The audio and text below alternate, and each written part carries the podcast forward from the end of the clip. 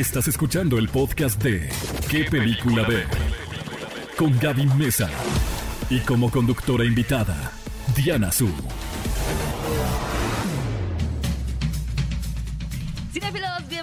A ¿Qué película ver? Un programa de Cinépolis aquí en ExaFM 104.9. Estamos muy felices de que nos estén acompañando en este bonito sábado 9 de abril. Este mes, pues ya que está un poquito pintado como del Día del Niño, falta mucho todavía, ¿verdad? Pero aún así tenemos algunos estrenos este fin de semana que son para toda la familia en Cinépolis que aquí les vamos a platicar.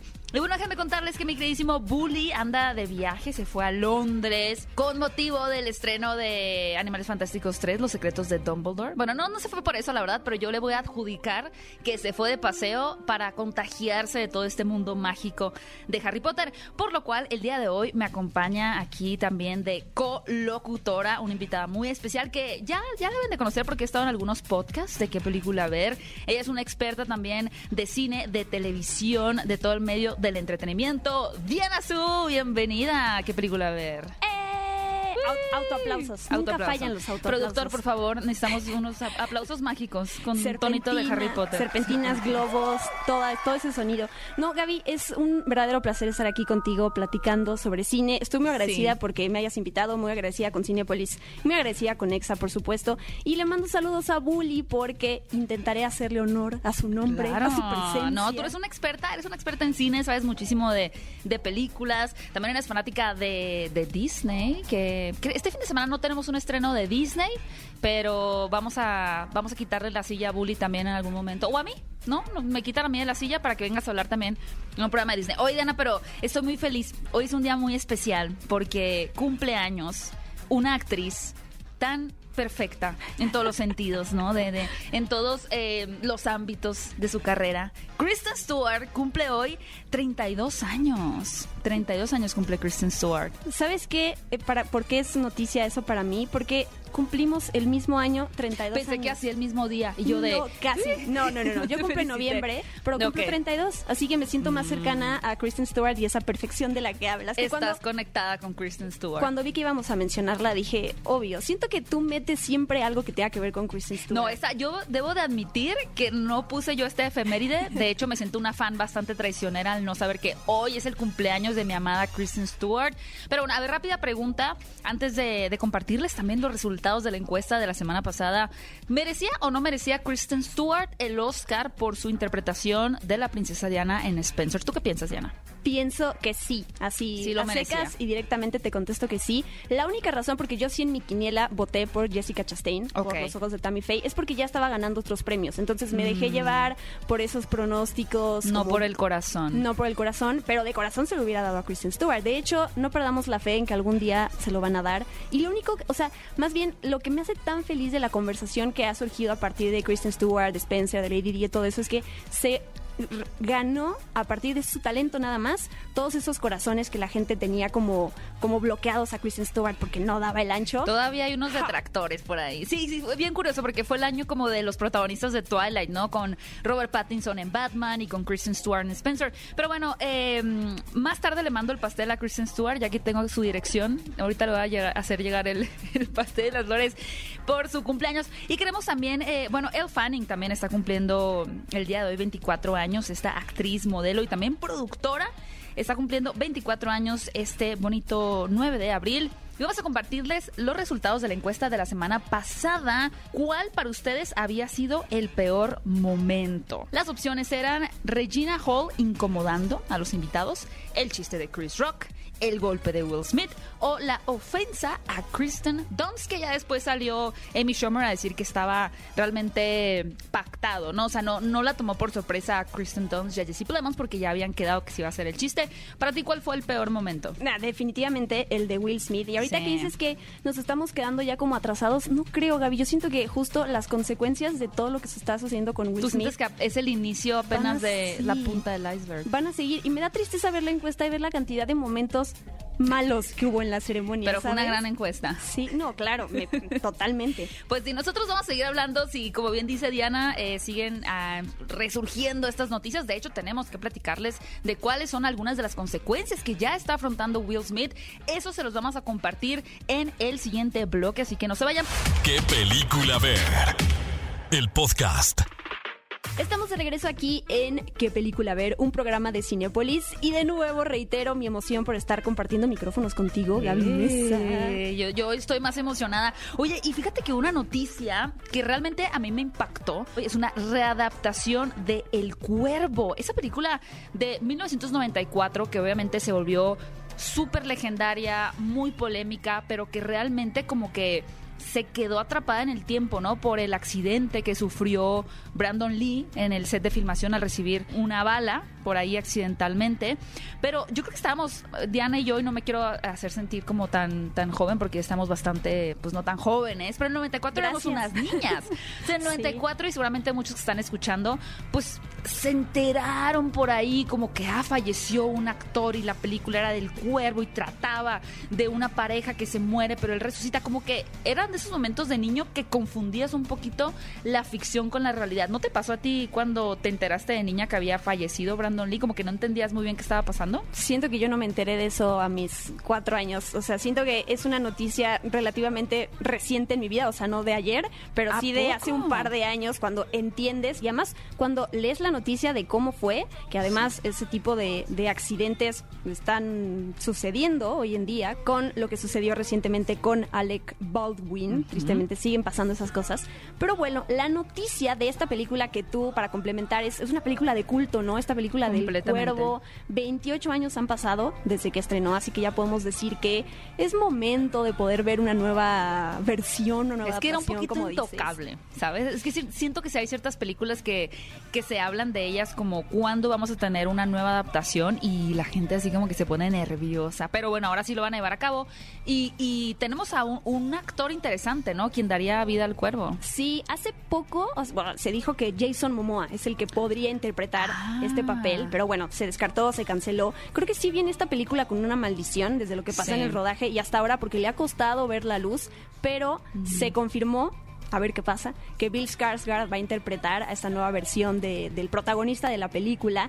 Y Bill Skarsgård, yo me quedé impresionada cuando logró adueñarse del papel de Pennywise. Pero que- completamente. Que estaba, o sea, toda la gente era como, ¿quién va a superar lo increíble que hizo Tim Curry? Y él hizo su propia versión aterradora y escalofriante. Y ya por eso, la verdad es que siempre que se anuncia que Bill Skarsgård va a estar en algo, digo como de, pero ya estoy tranquila en ese sentido. A mí fíjate que lo que me da un poquito de miedo no es el protagonista, porque como bien dices, creo que Bill Skarsgård, que viene de esta gran familia Skarsgård, han, han logrado cada uno como que en sus propios géneros destacar, pero el director particularmente de la película, que es Rupert Sanders, me da un poquito de miedo. A ver, Rupert Sanders hizo la adaptación también de Ghost in the Shell con Scarlett Johansson. Y miren, la verdad yo no soy tan conocedora de anime, me gusta el anime, no estaba tan clavada con el universo de Ghost in the Shell, pero uno se da cuenta cuando una película pues no funciona tan bien, ¿no? Y también él es el director de... Ay, aquí, aquí vamos a hablar de Kristen Stewart otra vez, qué maravilla. También es el director de eh, Snow White and the Huntsman, como Blancanieves. Blancanieves y el Cazador, Sí, exacto. donde Blancanieves era Kristen Stewart, la reina malvada. Es que qué le encasó, ¿eh? La reina malvada era Charlize Theron y el cazador era Chris Hemsworth. Una historia también, vamos a, a pensarlo como la nueva adaptación del Cuervo, donde los actores son muy buenos, pero de pronto el director o la historia no termina de cuajar. ¿No te da un poquito de miedo, sumada a la maldición que tiene la película del Cuervo por toda la situación de Brandon Lee? Que esta nueva adaptación no quede bien. Y que sea como, Totalmente. ¿para qué le hicieron? sí estoy escéptica y sé que no soy la única, o sea, sí, siento que hay mucha gente que le pasa eso, porque además, claro, este, este director no se vincula con ningún tipo de películas del estilo del cuervo, ¿no? O sea, como Claro. eh, oscuras, thriller, esta parte de superhéroes, pero... O sea, no es Zack Snyder dirigiendo el cuervo, pues. Bueno, sí, eso sería Un otra poco. conversación. Pero yo siempre recuerdo el ejemplo de Craig Mason, este, el que hizo en las películas de, de Hangover, o el guionista, que termina dirigiendo esta eh, serie Sí. de ¿Chernobyl? Chernobyl. Mm. Ajá, y que ganó premios y que todo el mundo dijo, ¿quién es este señor?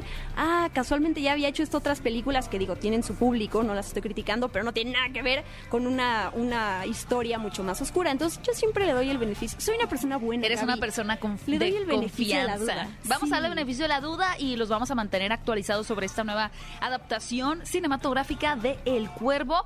Oigan, y también nos queremos dar una actualización breve con todo el caso que está sucediendo alrededor de Ezra Miller. Ezra Miller es un gran actor. O sea, realmente creo que la mayoría de los personajes en los cuales lo hemos visto, pues sí nos deja como con la boca abierta. Pero últimamente el actor se ha visto en muchas controversias particularmente con una situación que sucedió en Hawái, en donde él había como causado un alboroto en un karaoke, que una pareja como que lo molestó les fue a gritonear, luego lo arrestaron en Hawái, ¿no? Lo arrestó la policía. Pero después fue saliendo un poquito más y más de información. Y lo que era más perturbador es que dentro de estos nuevos, eh, nuevos datos dijeron que la pareja a la cual Ezra Miller agredió, realmente él se estaba hospedando con ellos. Eran como sus amigos o conocidos. Y que cuando Ezra Miller es liberado, ¿no? De, de prisión, no sé si esa misma noche o un día después, va al lugar donde se estaban hospedando estos chicos y les grita cosas horribles y además les roba tarjetas de créditos, les roba pasaportes, o sea, una cosa ya de acoso y de violencia realmente, ¿no? Y entonces lo que está haciendo ahorita Warner ante estas situaciones es decir, vamos a pausar todos los proyectos en los que está involucrado Ezra Miller y lo vamos a ver qué pasa. Pero ese a ver qué pasa puede ser tipo caso Johnny Depp, ¿no? Con animales fantásticos también. Justo, y de la misma a más saga que comparte con Ezra Miller. Sí, pienso en películas como Las ventajas de ser invisible, donde también protagoniza nada que ver como ese perfil de personaje allá y la vida real, sí, pero no sé, Gaby, creo que es cuando además viene el estreno ya de una de sus películas que es Animales Fantásticos 3 y esta de Flash que ya se había anunciado que se recorrió hasta 2023, que uno dice, bueno, tiene que ver con el calendario y Antes las primero cosas. salía en noviembre de este año, ¿verdad? Exacto, O sea, ya la íbamos a tener pronto. Sí, y se, se movió. Es, es Shazam, la secuela de Shazam es la que pasaron para este año, para diciembre. Ok. Entonces, sí, es, es raro y es que, o sea, más allá de, digo, porque claro que yo pienso o intento pensar a nivel empresarial, ¿no? Warner como compañía, dinero, o sea, ¿qué va a pasar en su estrategia? Pero también cuando piensas en la parte que está sufriendo este actor, este hombre, o sea, la parte mental, todo eso, eh, pues es muy duro y es muy difícil juzgar también por afuera como fan diciendo, ¿por qué no me dan mi película de Flash? Oye, Sí, hay- por uf, supuesto. sí. Sí, al final hay que recordar que las películas pues están, no, no las hace una máquina, ¿no? Está conformada por un equipo que como bien dice Diana, pues de pronto pasamos por alto el, lugar de decir, ay, eh, Ezra Miller está trazando todo el universo de DC, es, oye, pues Ezra Miller no está bien, o sea, eh, ahí es preocupante, ojalá que el actor pueda mejorarse, ¿no? Oigan, y también, como saben, tenemos este fin de semana el estreno de Sonic, desde el 7 de abril se estrenó esta película para toda la familia, que más adelante les vamos a contar pues algunas de las mejores cosas que nos gustaron, aquellas cosas que, que tal vez no tanto, pues lo van a descubrir, no se vayan de este programa qué película ver, pero con motivo de esta cinta queremos lanzar la nueva encuesta de la semana, la cual ustedes pueden ir a votar a las redes de Cinépolis en Twitter, arroba Cinépolis, porque queremos conocer su opinión, sus gustos y la pregunta el día de hoy es... ¿Cuál de estos influencers que han incursionado al doblaje ha sido tu favorito? ¿Cuáles son las opciones que tenemos por ahí, mi queridísima Diana? Luisito comunica por Sonic, Ajá, Germán Garmendia por La Era de Hielo, sí. Kaeli por Trolls y Wherever Tomorrow por Bob Esponja. ¿Cuál vas a votar? Te, te cedo el micrófono para que tengas el primer voto. Uy, yo voy a votar por Germán Garmendia. Vas a votar por qué Germán. no? Muy bien, por hola, soy Germán. Pues yo voy a votar por Luisito Comunica porque me gusta mucho, sobre todo el trabajo que hizo en esta segunda entrega. Pero ustedes van a votar y la próxima semana les estaremos compartiendo los resultados. Y lo que también da muchos resultados es cuando un actor, bueno, no sé si da resultados, ¿verdad? Pero ellos piensan que Cuando se meten de lleno en el personaje, ¿no? Cuando se le llama esto actor del método, ¿no? Que realmente recurren a a mm, verse completamente inmersos en la mente, la psicología y sobre todo el físico, ¿no? De, del personaje al cual van a interpretar. Y sin duda, uno de los actores más reconocidos por hacer esto es Jared Leto, que ha tenido transformaciones impresionantes en películas, por ejemplo, como Chapter 27, porque subió no sé cuántos kilos, subió 30 kilos para interpretar ese personaje. Luego para Dallas Buyers Club otro personaje completamente diferente y yo creo que bajó 50, no sé, 40 kilos. Y ahora pues nos cuenta un poquito de, bueno, el director platica un poquito de su método para dar vida a Morbius, que estuvo curioso también, ¿no? Así es, que tuvo, pasó tiempo en una silla de ruedas independientemente de que ya no estuvieran filmando para sentir que seguía con este este personaje que justo tenía eh, pues problema en la sangre que estaba débil y que se podía tenía como ciertas limitaciones para moverse. Es curioso y triste que todo esto que podríamos estar platicando sobre el, el desarrollo que hizo Jared Leto para poder lograr interpretar a Morbius que ha dicho ya varias veces que son tres personajes en uno pues no pasa desapercibido porque pues las malas críticas han, son las que están por todos lados.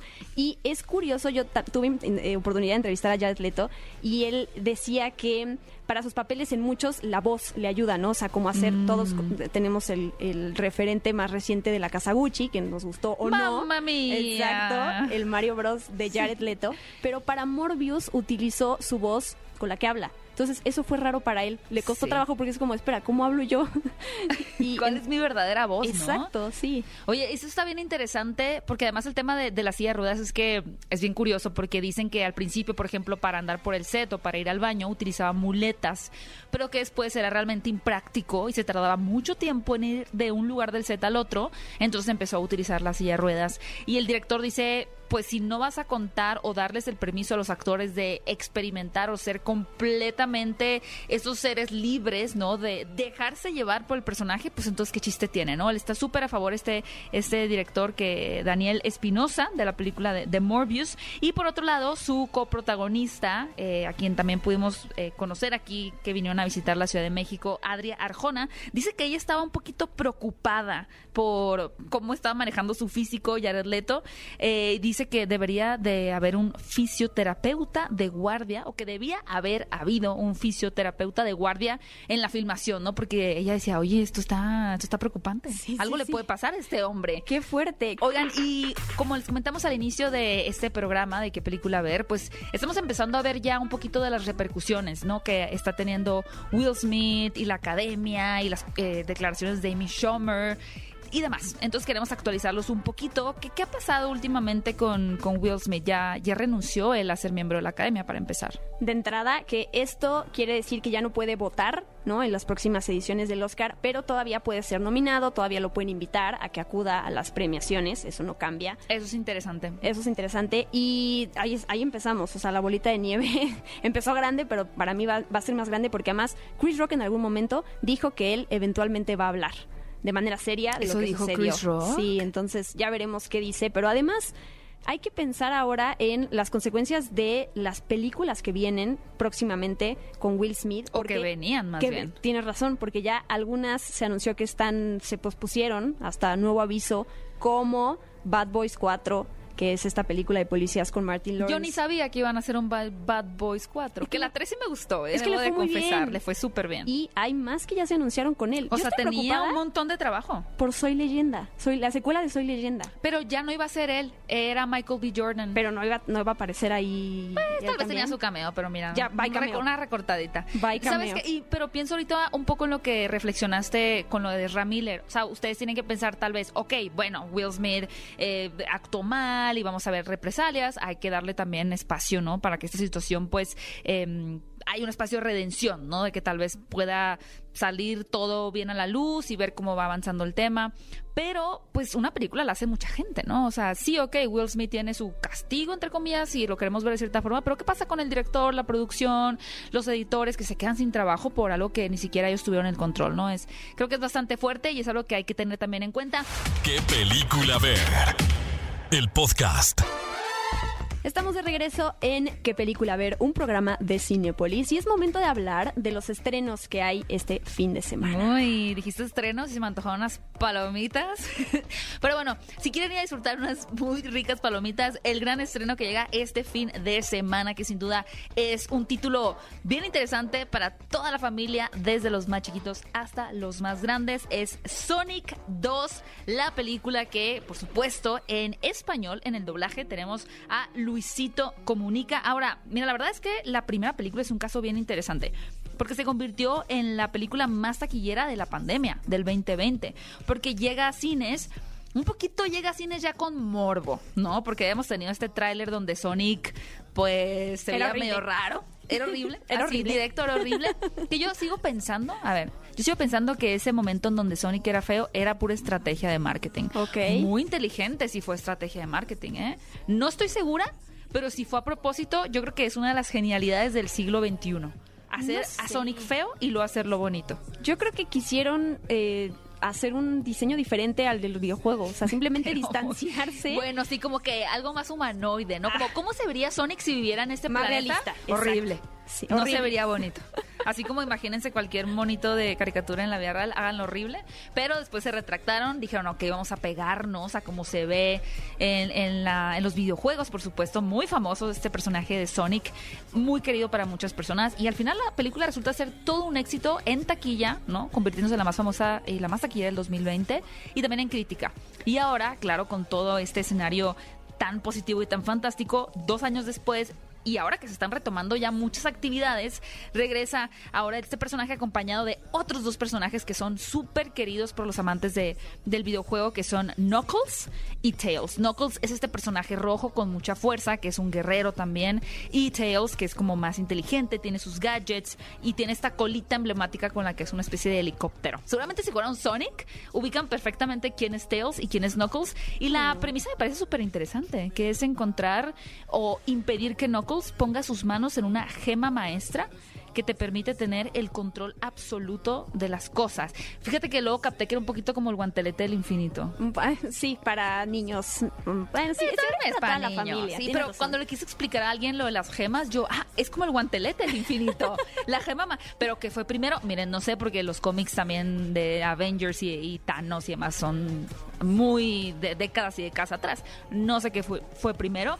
Pero ahí tenemos esa premisa. Es una historia súper divertida y justamente, y más adelante vamos a escuchar una entrevista con, con Luisito Comunica, pero también nos habla, y él tiene una reflexión bien interesante que es de cómo a veces este personaje de Sonic y Knuckles, digamos que son como enemigos, porque a Knuckles, desde que es niño, le metieron en la cabeza que tenían que ser enemigos, ¿no? Y él, a pesar de que no conoce a Sonic, pues ya trae arrastrando eso. Entonces creo que es una lección muy, muy bonita para los niños también el enfrentarlos a esta situación en donde, pues tal vez tú has escuchado cosas malas de una persona, pero no puedes juzgar hasta que realmente los conoces, ¿no? Nada más por lo que la gente te dice. Jim Carrey está pero completamente asumido. Es el Jim Carrey de películas como La Máscara. O sea, es el Jim Carrey de Ace Ventura. Ese es el Jim Carrey que regresa quizá para su última película además, porque Eso dijo. anunció que Sonic 2 podría ser su última película. Así que si son amantes de Sonic, de Knuckles, de Tails, de Jim Carrey y quieren ver una película para toda la familia, no se pueden perder en 4DX también, si quieren ver una experiencia diferente en Cinépolis, váyanse a la sala 4DX, que son estas salas que se mueven y que hay como que elementos Inmersión que total. acompañan exactamente. También la pueden encontrar en ese formato y en el resto de los formatos también para que disfruten este fin de semana con toda la familia. Y más adelante les vamos a compartir una entrevista que tuvimos en exclusiva con Luisito Comunica. Y también tenemos un estreno mexicano nacional este fin de semana. Así es, se trata de ¿Y cómo es él? Que a mí me hace pensar en la canción de Sí. José Luis Perales. ¿Quieres cantar, no, verdad? Sí, por supuesto. Estuve preparada toda mi vida para este momento de De- estrellato. Mejor no, mejor que, que producción. No, sí, si quieres cantar, sí. Micrófonos. No, Te ya no. limité tu ya momento no. de. Sí, me cortaste la inspiración muy sí, gachamente. Qué tóxica me vi. Pero bueno, ahora yo voy a ser seria y voy a ir al punto de esta plática que es sobre y cómo es él, que es una película de Ariel Winograd. Él es un director argentino que ha hecho un montón de comedias en su país y a partir de hace un par de años empezó también a hacer cosas en México. De hecho, Ah. él dirigió Todos Caen, esta película con Omar Chaparro y con Marta Higareda. Es el director de Mamá se fue de viaje que tuvo su remake después en México. Y de hecho, esta, y cómo es él, es un remake de una película surcoreana. Órale, oye, con todos los, los surcoreanos, ¿no? Y aparte, Sí. esta, esta es una historia que, que también, mm, digo, creo que les ha pasado a algunas personas, que es enterarse que su pareja les es infiel. Pero luego, este personaje, eh, protagonizado por Mauricio Ockman, conoce bueno, yo no voy a descubrir la película, pero supuestamente conoce a la persona con la que le está siendo infiel y no le cae mal, o sea, le cae bien y empieza incluso a afrontar sus demonios y a entender más cosas de su relación a partir de ese encuentro. Normalmente se trata de una comedia, pero también que invita mucho a mm, reflexionar y diseccionar nuestras propias relaciones, ¿no? Sentimentales. Ay, qué profunda. Sí, sí, qué profunda. También tenemos a Soria Vega y, pues, ¿qué decir? O sea, de Mauricio Ockman y de Omar Chaparro, ¿qué imanes taquilleros son? Sí, seguramente va a ser un éxito también esta película en la taquilla. ¿Y cómo es él? Oigan, y pasando a un género completamente distinto, eh, yo me acuerdo mucho, mi mamá nos contaba cuando, bueno, todavía lo cuenta porque es un trauma que ella tiene, un día en, en un tianguis en Hermosillo, mi hermana se fue, cuando mi hermana era chiquita, no sé, tenía unos dos años, un tres años, mi mamá estaba comprando junto con ella, mi hermana se fue corriendo atrás de algo, de repente voltea a mi mamá y no está, ¿no? Y es como que, ¿dónde está mi hija? Imagínate las mamás cuando no ven a sus hijos o son chiquitos, o sea, mi mamá tuvieron que hasta inyectarle porque estaba como una histérica, literalmente, Ay, del miedo que sintió de sentir que se había perdido su hija. No le estoy contando esto para purgar mis traumas de la infancia, sino porque llega a la cartelera de Cinépolis una película llamada Desesperada, protagonizada por la increíble Naomi Watts. Naomi Watts, quien se ve en una situación similar, en donde ella un día sale a hacer ejercicio deja a su hijo en casa, ya no está chiquito, ¿no? Es un hijo adolescente y de pronto se entera de que hay una banda criminal que lo tiene retenido. Entonces ella va a comenzar esta carrera contra reloj para entender qué está pasando y tratar también de salvar la vida de su hijo. Es una película intensa, es una película dramática, de esas que pues sí, si han tenido una experiencia de que de repente no se ven como una situación familiar de que tienen que salir a sacar las garras y ayudar a aquellas personas que quieren, pues seguramente les va ahí a, a mover algo, ¿no? Sí, son esas películas que siento que también, o sea, te empiezan a sudar las manos, Sí. estás así estresado y también te haces, o sea, te pones a pensar, ¿qué hubiera yo, yo hecho en ese momento? Porque luego juzgamos como, ok, tomó una decisión pésima y es como, ok, si tuvieras la presión encima y tienes que tomar una decisión en cinco segundos, ¿qué harías? Yo me desmayaba mejor- nada más. Esas son mis, mis decisiones, no sé cómo afrontar esto. Mi- Yo sería inútil, me desmayo. básicamente. Me volví Sí, completamente inútil. Pero les recomendamos esta película. ¿Sabes quién dirige? Philip Noyce, que él hizo Salt con Angelina Jolie y El Ah. coleccionista de huesos, entre otras películas. Grandes referencias. Ahí lo tienen, este título Desesperada. Y finalmente llega una mm, muy deliciosa recomendación.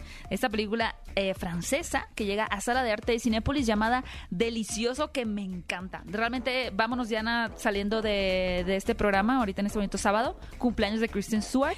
Vámonos a celebrarla con esta cinta que nos va a situar en medio de la Revolución Francesa, en donde un chef prácticamente por situaciones de- del destino, poco a poco y sin darse cuenta, crea el primer restaurante en Francia. O sea, ¿tú te has a pensar cómo inició el concepto de restaurante? No, no, pero además, o sea, a esto de- le sumas como justo película de época en vísperas de la Revolución Francesa, una película de comida, bueno, estamos hablando de ser emprendedores y formó parte del Tour de Cine francés. Entonces son también como esas películas muy bien elegidas, que son de la mejor calidad, que viene de Francia y que eh, si no la pudiste ver en el Tour de Cine francés, pues tienes la oportunidad de verla ahora. Me emociona mucho. Historia combinada con eh, gourmet. Es una gran elección también para este fin de semana. Delicioso en Sala de Arte de Cinépolis. Y les recordamos, aunque sabemos que muchos de ustedes ya lo saben, que ya se encuentra activa la preventa para la película de Doctor Strange en el multiverso de la locura. Que wow, realmente va a ser una película alucinante. Y también ya pueden conseguir sus boletos para la cinta de Animales Fantásticos 3, Los Secretos de Dumbledore. Oigan, cinéfilos, y queremos hablarles de Del amor nace la vista, la cual contribuye a mejorar la salud visual de personas de sectores vulnerables que padecen ceguera por catarata, a la vez que generamos una cultura de prevención hacia la ceguera. Nuestra meta este año es de 3.000 cirugías y queremos platicarles el cómo podrían también ustedes ayudar. El proceso de donación es el siguiente. Cuando un cliente acude a alguno de nuestros cines eh, en Cinépolis, la Cinepolita o Cinepolito, que los atienden en taquilla o en dulcería también, los van a invitar a donar 5 pesos a beneficio del programa social del amor nace la vista. Obviamente ellos van a informarles que su donación va a ayudar a devolver la vista de personas de escasos recursos que padecen de cataratas y es así de sencillo. Cuando ustedes van a Cinépolis, se los van a ofrecer donar estos 5 pesitos y ustedes estarían realmente ayudando a estas personas de una manera de verdad increíble. Y chéquense nada más, la campaña del amor nace la vista ha llevado a cabo alrededor de 50 mil cirugías en su historia y sería increíble también pues que nosotros podamos seguir apoyando a esta magnífica causa. ¿Qué película ver? El podcast. Los protagonistas, sus creadores, de la pantalla grande a tu radio. La entrevista en ¿Qué película ver? de Cinépolis en Exa FM. Estamos de regreso aquí en ¿Qué película ver? Estoy emocionada porque por compartirles esta entrevista que tuvimos con Luisito Comunica. Qué padre eh, tener esta oportunidad de, pues, de estar en una secuela y poder revisitar al personaje al que le diste vida, pero de una forma diferente, ¿no? Ahora con muchas más eh, tablas, eh, haciéndolo de una manera mejor. Y esto es lo que le pasó a Luisito Comunica con el personaje de Sonic. Así que aquí les dejamos la entrevista. Está muy, muy buena. Están ya personajes que esperamos ver desde la vez pasada, muy icónicos. Sale ya Tails, sale Knuckles, que... Wow, Knuckles a mí Knuckles está, está muy cañón. me, me encantó. Porque aparte, que creo que a pesar de ser una peli que... Yo no la considero infantil, pero es una película familiar. No es Tiene sus toda- momentos más infantiles, Sí. eh, pero es familiar en Es general. familiar, ¿no? Sí. Pero yo creo que tiene unos trasfondos profundos Mm, y que nos ponen a reflexionar. Por ejemplo, te pones a. Y es sin spoilers, ¿eh? no estoy spoileando nada, pero les digo esto para que tal vez la vean con este set, mindset, ajá. este mindset. Eh, pónganse a pensar en el trasfondo de Knuckles y de Sonic Sí. y de cómo se caen mal sin realmente conocerse, Conocerse, y, y no te pone a pensar en lo que hacen los conflictos en el mundo. Y ojo, todo eso no me lo estoy sacando de la manga, ¿eh? o sea, es, es lo que se cuenta. Sí. Eh, es- está muy buena. Tienes toda la razón, como toda esta cosa, ¿cómo se dice? Transge- transgeneracional Eh, o eh. intergeneracional, ¿no? Como lo traes de odio a esta persona, ¿por qué? Porque sí, porque siempre los hemos odiado. Sí, y que ya tu está. abuelo te dice, Sí. es que, no, nieto, los de tal país son Ajá. malos. Y tú, son malos, Son ¿pero por qué? Pues porque, no sé, lo dicen las generaciones. Y sí, es un tema Muy que se trata, ¿eh? Y que me gusta que a los niños se los hayan dado tan, así como dibujos animados, pero para que reflexionen. No lo había visto así y te lo voy a súper jinetear para mi crítica. Ok. Lo voy a decir No, como si fuera mío, además. Date, no, no, no, No date como Te voy a dar magnate. el crédito. No, pero date. Reacción de risita. Date. Y bueno, dentro, exacto. Pero dentro de otras cosas esperadas, eh, ahora sale obviamente Jim Carrey otra vez como Eggman o bien Robotnik. Y sale calvo como en los videojuegos, lo cual Sí, también está wow. esperadísimo. Pues es una peli con más acción. Mucha verdad, más mucha más acción. acción. Ujú. Eh, más risas, yo también considero.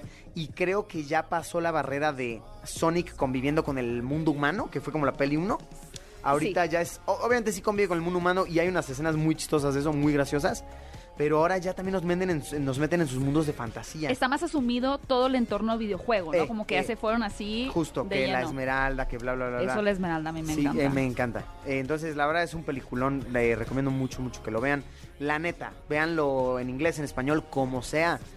A mí me importaría más que lo vieran en español, porque Claro. trabajé en esa, en, en- en esa parte. Y sí lo llevaste a otro nivel, hay que decirlo también. Oye, Sé que gracias. también te han preguntado mucho, pero sí. Sí. es muy automático el ver cómo llevaste de la primera a la segunda el doblaje a otro nivel. Sí. Muy no, cool. no, y la verdad sí, tienes, tienes razón. Sí, en esta segunda creo que estaba yo mucho más preparado. Creo que se escucha mucho mejor. O sea, Sí. mu- mucho, mucho mejor. Pero ojo, igual si la ven en inglés, chido. O sea, el chiste es que vayan a verla porque es un peliculón. Y también otra cosa bien bonita que me dejó trabajar en Sonic en esta ocasión es meterme en este rollo de trabajar en equipo. Muchas veces, no sé si a ti te pasa, a mí me pasa mucho que pues como creadores independientes Es muy solitario a veces. es luego solitarión y aunque tengas tu equipo de trabajo, es eh, lo, lo que le vaya chido te beneficia directamente, lo que le vaya mal te afecta directamente. Sí, Eh, en es este verdad. caso eh, entras en un mood más de, o sea, es un equipo de trabajo de cientos de personas y entiendes que lo que tú haces es un granito de arena pero quieres que le vaya bien como porque el trabajo de todos estuvo increíble y tú fuiste una pequeña parte de eso. Ajá. Entonces, la verdad, si Sonic 2, la película, como lo establece mi contrato, Sonic 2, la película, eh, se queda semanas, meses en cartelera, yo voy a estar muy feliz. Oigan, y si les gustó esta entrevista, no se pueden perder el podcast también que grabamos con él aquí en qué película a ver, porque no solamente nos platicó ya de Sonic 2, sino que nos dio unas exclusivas muy, muy, muy divertidas y nos platicó un poquito también más de sus otros proyectos, lo que trae ahorita con su tequila Gran Malo, con sus hamburguesas y demás. Así que si quieren escuchar mucho más una plática personal con el gran Luisito Comunica, pueden escucharla el próximo miércoles en el formato de podcast de qué película ver. Búsquenlo así en Spotify y en las diferentes plataformas de podcast, qué película ver, y ahí van a encontrar esta plática en exclusiva con Luisito Comunica. ¿Qué película ver? El podcast. Se nos está acabando el tiempo aquí en qué película ver, un programa de Cinepolis, pero todavía tenemos una última recomendación para ustedes de esas joyitas ocultas en Cinepolis Click, que estrenó además durante la pandemia y que a lo mejor ni se enteraron que existe, pero que tiene muy buenos actores y una trama súper intrigante, ¿no? Yo la verdad le di play a esta película y dije, wow, está súper interesante. Se llama Una obra maestra y nos cuenta la historia de un coleccionista de arte quien está obsesionado, así realmente obsesionado con conseguir el trabajo de uno de sus pintores favoritos, quienes prácticamente pues ya se retiró, ¿no? Ya este pintor se volvió como una leyenda, esas típicas de que nadie ha sabido nadie de él, se recluyó en una cabaña. Y dice, yo quiero su pintura. Entonces manda a esta pareja a convencerlo, ¿no? Como que entrevistarlo, pero para ver si pueden sacarle una obra de arte. Es bien interesante porque la película va evolucionando como un tema de drama a un thriller las cosas muy rápidamente se tornan como oscuras, densas y tiene un desenlace que obviamente no les voy a spoilear, pero que ya es una locura. Y es súper interesante de ver. Eh, la película se llama Una obra maestra y no sé, a mí, a mí me gustó mucho, la verdad. Obviamente ustedes tendrían que verla en Cinepolis Click. Suena súper intrigante. Y los actores están ya por ellos. De gran nivel. No mencionamos a Clive Bank, que además lo vamos a ver pronto en El hombre del norte. Es eh, verdad. Ahí, ahí aparece. Y sí, creo que es una película también de mucha ambición. Exacto, de ambición. De esa parte del lado oscuro que todos tenemos. Y como dices, no vamos a revelar el final, pero sí tiene un, un final de esos que te, te, dicen en la cara como ¡pum! No te esperabas eso. y no, y que tan ganas además de volverla a ver porque dices, a ver, a ver, a ver, tiempo. ¿Cómo pasó esto? ¿Cómo llegamos a este punto? ¿No? Porque además cuando van a buscar a este pintor emblemático, pues todo se ve como de ensueño, ¿no? Como que está retirado en un lugar paradisiaco, pero pronto ese lugar incluso se va llenando como de matices extrañas y ¿no? Sí es bien interesante ver esta evolución de géneros, por así decirlo. Además la película tiene diálogos bien interesantes, como un libreto muy sólido y sin duda es una opción súper entretenida que también es muy impactante hacia el final y que también tuvo su, su paseo y su reconocimiento por algunos festivales cuando se estrenó, que lamentablemente no se pudo estrenar en salas de cine, pero ahora ustedes pueden verla en Cinepolis Click y se nos acabado el tiempo para platicar de esas recomendaciones de cine, pero muchas gracias por habernos acompañado. Mi querida Diana, gracias por haber estado aquí también compartiendo micrófono conmigo. ¿Cómo te pueden seguir en tus redes sociales? Muchas gracias, Gaby. Me pueden encontrar como arroba guion bajo Su. Estoy poniendo puchero porque estoy triste de que se haya acabado este tiempo. Muy rápido. Pero me encanta compartir cine contigo, con la audiencia. Gracias por escucharnos. Gracias de nuevo a Cinepolis y a EXA por tenerme aquí. Ay, claro. a saludos al querido Bully. Saludos a Bully, que anda ahí codeándose con la reina Isabel, anda en el Palacio de Buckingham en Londres. Un abrazo a mi querido Bully. Y le recordamos que el próximo miércoles vamos a tener un podcast increíble, en exclusiva con Luisito Comunica, que nos dio eh, pues varias anécdotas que nunca había compartido por primera vez aquí en este podcast. Búsquenlo en Spotify y en las diferentes plataformas de podcast como qué película ver, porque realmente no se lo van a querer perder. Nos escuchamos en un próximo podcast de qué película ver. Ve a Cinépolis y utiliza el hashtag qué película ver. Escúchanos en vivo todos los sábados a las 10 de la mañana en ExaFM 104.9.